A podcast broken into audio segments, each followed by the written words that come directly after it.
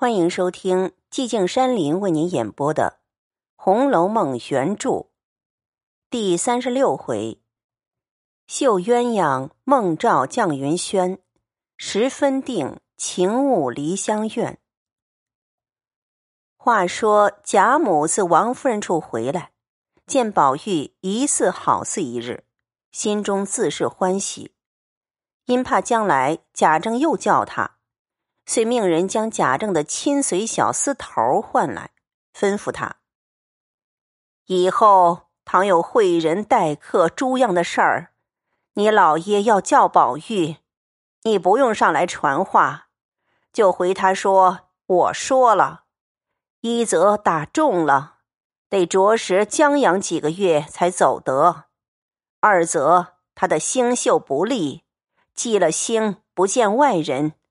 过了八月才许出二门。那小厮头听了，领命而去。贾母又命李嬷嬷、袭人等来，将此话说与宝玉，使他放心。那宝玉本就懒与士大夫、诸男人接谈，有醉宴、额冠礼服、鹤吊网环等事，今日得了这句话，越发得了意。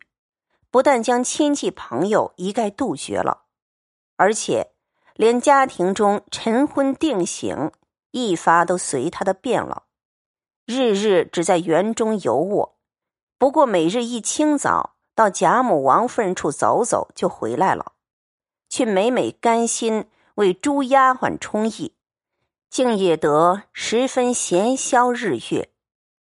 或如宝钗辈，有时见机倒劝。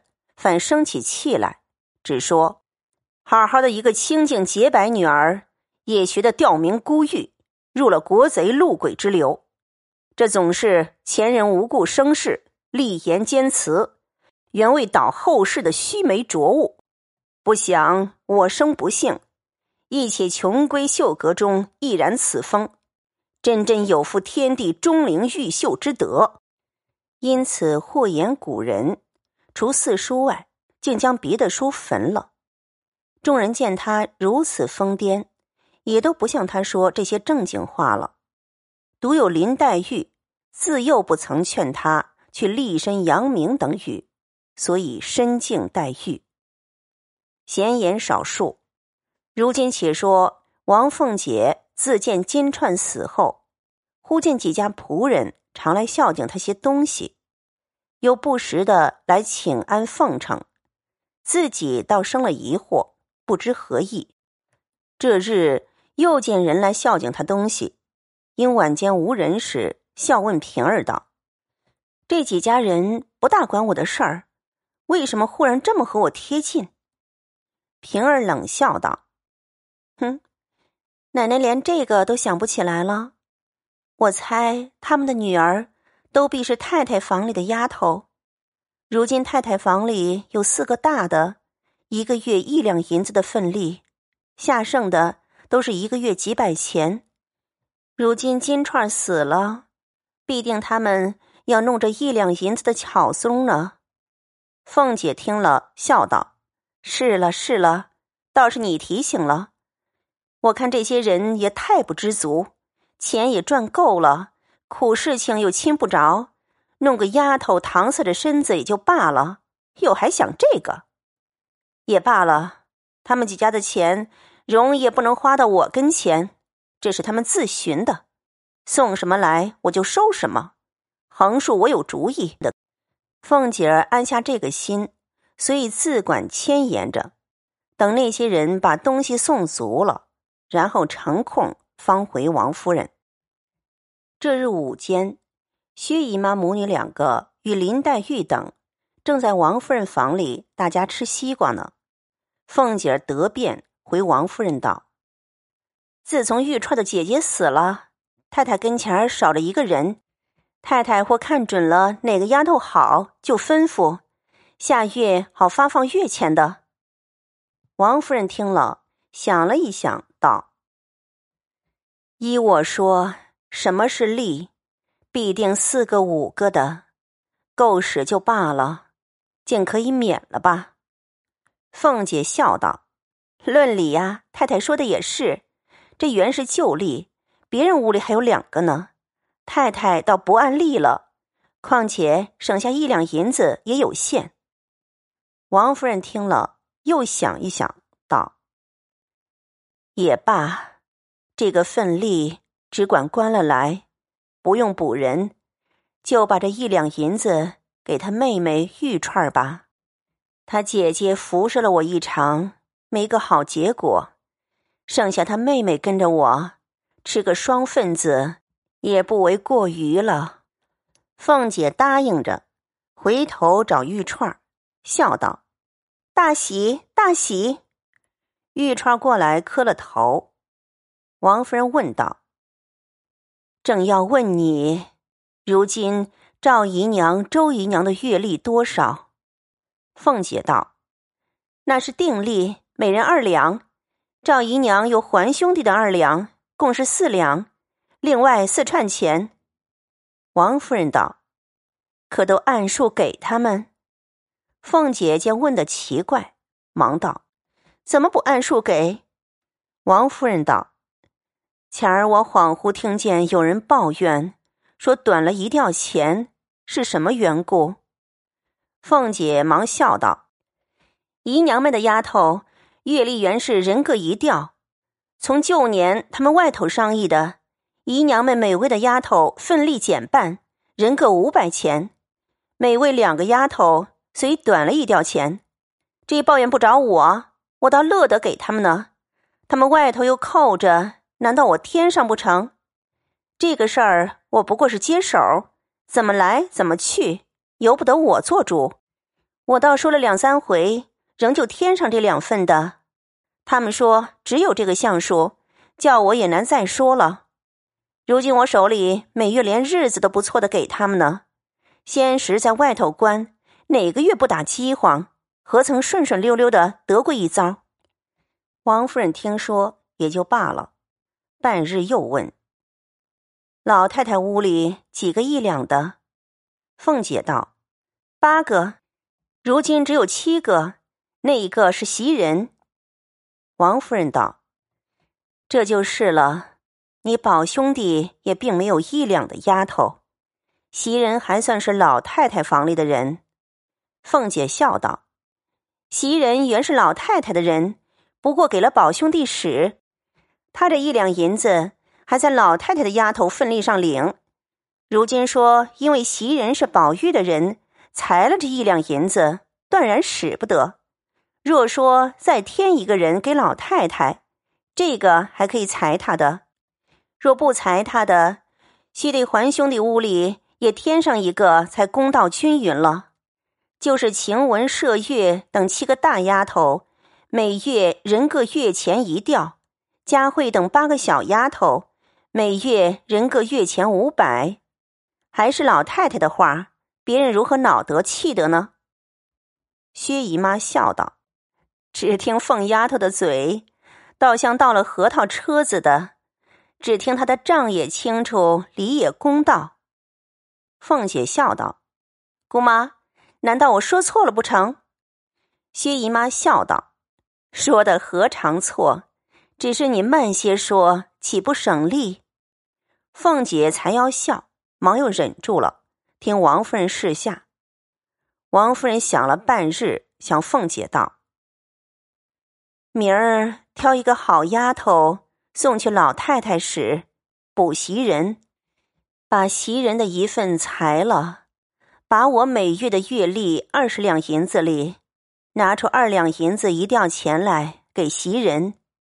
以后凡是有赵姨娘、周姨娘的，也有袭人的，只是袭人的这一份儿，都从我的份例上匀出来，不必动关中的就是了。